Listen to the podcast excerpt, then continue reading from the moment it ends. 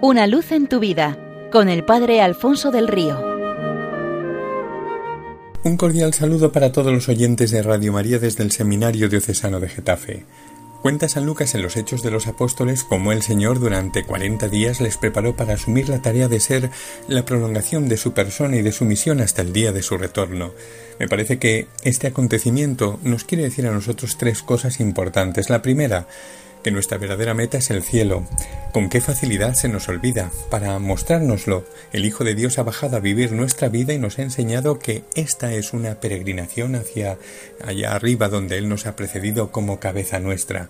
En este sentido, cuentan de un joven aprendiz de marinero que cierto día recibió del capitán el encargo de trepar por el palo mayor para hacer algunos arreglos al final del mismo.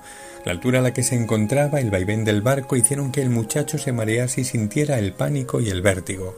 Viéndole en este peligro, el capitán le gritó Chaval, mira hacia arriba, no dejes de mirar al cielo.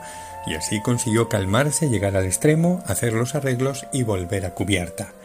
El zarandeo de las olas, el vértigo de las alturas, el mareo y el miedo son otras tantas metáforas de situaciones por las que todos pasamos en momentos de la vida.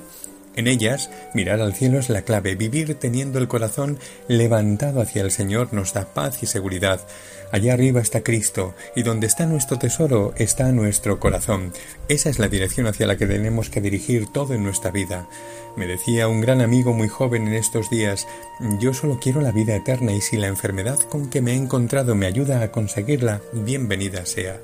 Eres grande, Juan, muy, muy grande. La segunda enseñanza es la de dejar de mirar boquiabiertos al cielo lamentándonos de la partida del Señor y ponernos de inmediato a seguir su obra en la tierra. También se cuenta de un monje que había pedido una señal al cielo sobre qué hacer con la propia vida. Un día contempló una escena insólita y entendió que era la indicación que había pedido. Vio como cada día una ardilla llevaba comida hasta la guarida de un león enfermo. Al verlo se dijo ya sé lo que tengo que hacer, me dedicaré por completo a la contemplación y el Señor me proveerá de lo necesario.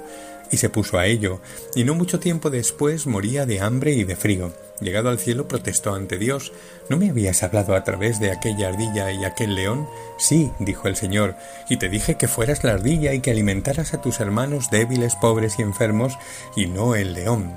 La ascensión es recibir el testigo que de manos de Cristo han recibido los apóstoles y ponernos ahora nosotros manos a la obra.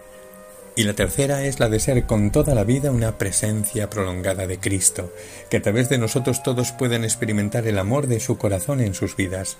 Y así se cuenta que cierto día una patrulla de gendarmes realizaba un control de documentos en las calles de París. Al volver una esquina un paseante fue parado por los agentes, que le pidieron que se identificara mostrando sus papeles. Nuestro hombre era el famoso pintor Gustavo Doré, pero no llevaba encima ningún documento. Dijo a los gendarmes quién era, pero estos que conocían sus hermosos grabados publicados en toda la prensa de París, no le habían visto nunca la cara, por lo que no le creyeron y le pidieron que les acompañase a comisaría por ir indocumentado. En ese momento, Doré tuvo una genial idea. Pidió a uno de los gendarmes su libreta y con un lapicero le hizo un rápido retrato, resultando ser una obra magistral con todas las características inconfundibles de Doré. Al verlo, el capitán le dijo Disculpe, señor Doré, eh, no teníamos el gusto de conocerla en persona, pero este dibujo nos deja clara su identidad y le escoltaron hasta casa en el furgón policial. El dibujo firmado por el maestro todavía se conserva en una comisaría parisina. A los cristianos nos toca prolongar la presencia de Cristo en el mundo, llevar a todos el anuncio del Evangelio con nuestro ejemplo, siendo testigos y no charlatanes, y nos toca hacer llegar a nuestros hermanos el amor de su corazón, la caridad que Cristo ha derramado en el nuestro, dándonos su espíritu a través de gestos concretos, en forma de bálsamo vertido en sus heridas. Esta es nuestra manera de nuestra identidad, nuestra identificación con el Señor, su vida en la nuestra, sus palabras en las nuestras, sus obras las nuestras. Ha subido a lo alto del cielo para estar en lo profundo de nuestros corazones y multiplicar su presencia en todo lugar y hasta el último día. Seamos de Cristo, totalmente de Cristo, exclusivamente de Cristo, para siempre de Él.